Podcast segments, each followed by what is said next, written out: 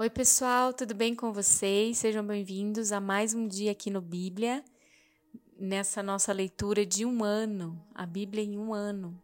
E hoje nós estamos no sexto dia da semana 32. Nós vamos ler o livro de Jó, capítulo 9 e 10, e na sequência vamos começar o livro de 1 Pedro, capítulo 1. Vamos lá? Deus, muito obrigada. Querido Deus, Pai Celestial, eu te agradeço por mais um dia aqui na tua presença, junto com os meus irmãos, as pessoas, os ouvintes. Deus, abençoe as nossas vidas no dia de hoje.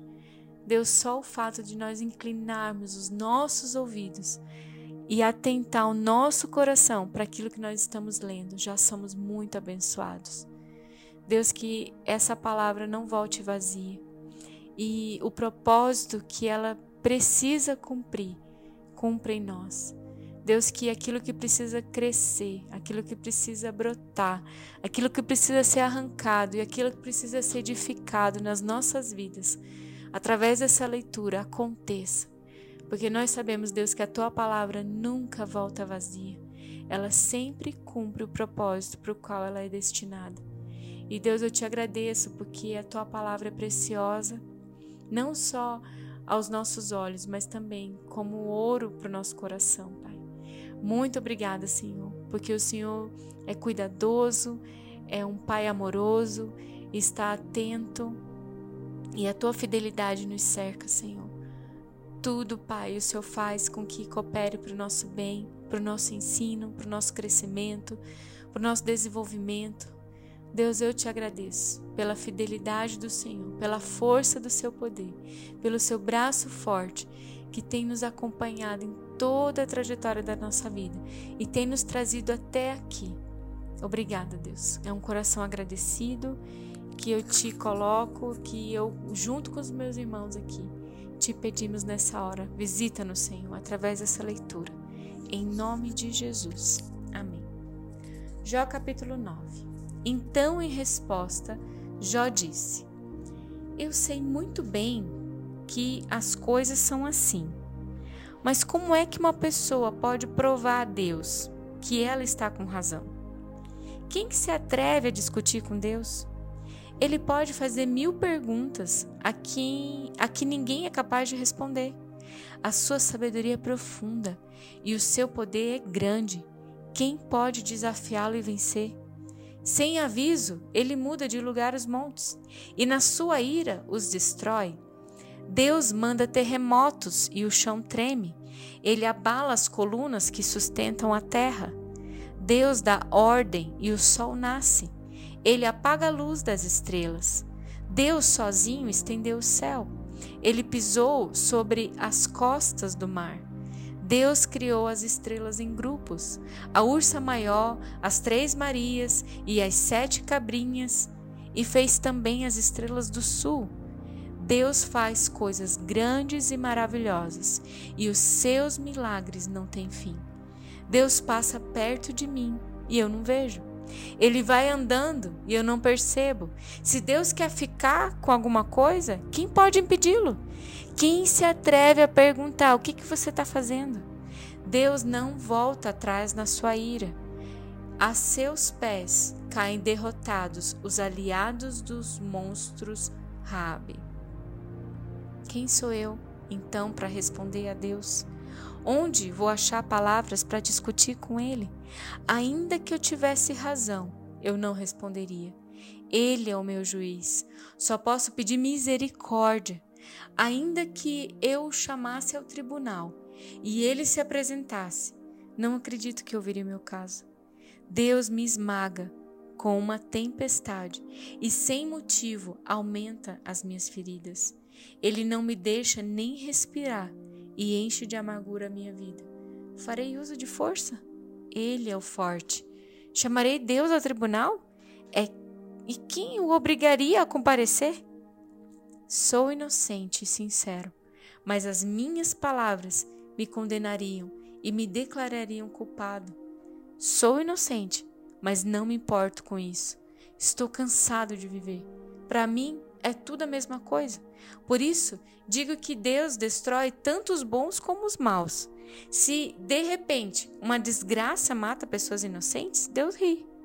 Deus entregou o mundo nas mãos dos maus e cobriu os olhos dos juízes com a sua venda. E se não foi Deus quem fez isso, então quem foi? Os meus dias correm mais depressa do que um atleta. Eles fogem sem ter visto a felicidade. A minha vida passa como um barco ligeiro, como uma águia quando se lança sobre um coelho. Posso tentar esquecer as minhas queixas, posso deixar o meu ar triste voltar a ser alegre, mas logo os meus sofrimentos me deixam apavorado, pois sei que Deus não acredita que eu seja inocente. E se ele acha que eu sou culpado, não adianta nada lutar. O sabão não pode lavar os meus pecados. O sabão mais forte não pode limpar o mal que cometi. Deus me joga na lama e até a minha roupa tem nojo de mim. Deus não é um ser humano como eu e por isso eu não posso responder-lhe. Nem podemos resolver a nossa questão no tribunal. Para nós dois, não há um juiz que possa julgar a mim e a Deus. Oh Deus, pare de me castigar. Não me enchas de medo com os seus terrores. Então eu falarei e não terei medo, pois a minha consciência não me acusa. Estou cansado de viver. Vou me desabafar e falar da amargura que tenho no coração. Oh Deus, não me condenes.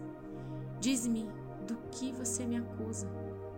Tu mesmo me criaste como então pode ter prazer em me maltratar e desprezar e, e em aprovar os planos dos maus? Por acaso teus olhos têm olhos como nós? Será que você vê as coisas como nós vemos? Por acaso a tua vida é tão curta como a nossa? Será que você vive tão pouco quanto os seres humanos?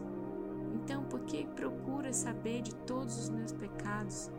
Por que te infamas das maldades que cometi? Pois sabes que eu não sou culpado e que ninguém pode me salvar das tuas mãos. As tuas mãos me fizeram, me deram forma, e agora essas mesmas mãos me destroem. Lembra que me fizeste de barro? Vais me fazer virar pó outra vez? Tu fizeste com que o meu pai e a minha mãe me gerassem. 1 Pedro 1 Pedro, apóstolo de Jesus Cristo, aos eleitos de Deus, peregrinos dispersos no ponto da galáxia, na Capadócia, na província da Ásia e na Bitínia, escolhidos de acordo com o pré-conhecimento de Deus Pai pela obra santificadora do Espírito, para a obediência a Jesus Cristo e a aspersão do seu sangue, graça e paz lhes sejam multiplicadas. Bendito seja o Deus e Pai de nosso Senhor Jesus Cristo. Conforme a sua grande misericórdia, ele nos regenerou para uma esperança viva, por meio da ressurreição de Jesus Cristo dentre os mortos, para uma herança que jamais poderá perecer, macular-se ou perder o seu valor. Herança guardada nos céus para vocês, que mediante a fé são protegidos pelo poder de Deus até chegar à salvação prestes a ser revelada no último tempo. Nisso vocês exultam, ainda que agora, por um pouco de tempo, devam ser entristecidos por todo tipo de provação.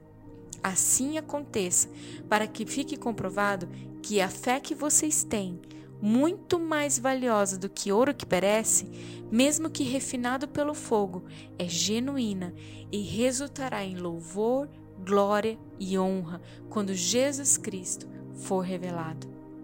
Mesmo não tendo visto, vocês o amam e, apesar de não verem agora, creem nele e o exultam com alegria indizível e gloriosa, pois vocês estão alcançando o alvo da sua fé, a salvação das suas almas.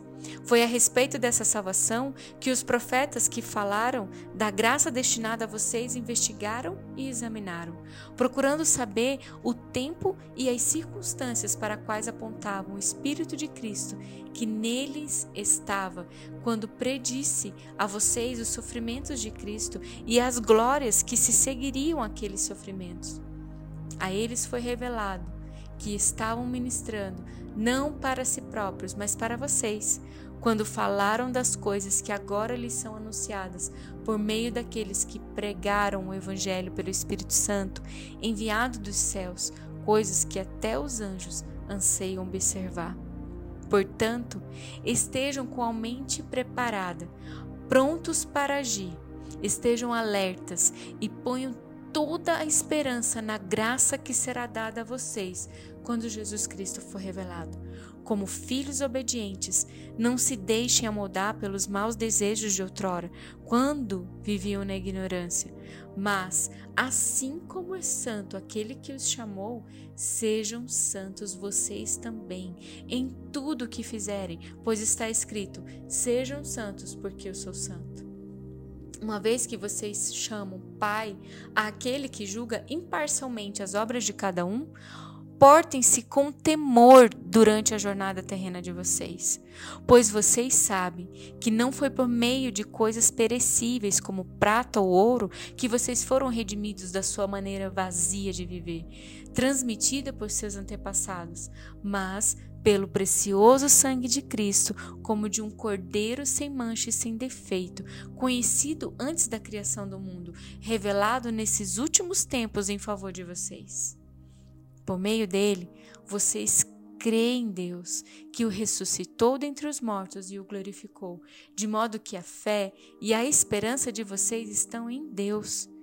Agora que vocês purificaram a sua vida pela obediência à verdade, visando ao amor fraternal e sincero, amem sinceramente uns aos outros e de todo o coração. Vocês foram regenerados, não de uma semente perecível, mas imperecível, por meio da palavra de Deus, viva e permanente. Pois toda a humanidade é como a relva, e toda a sua glória é como a flor da relva. A relva murcha e cai a sua flor, mas a palavra do Senhor permanece para sempre. E essa é a palavra que foi anunciada a vocês.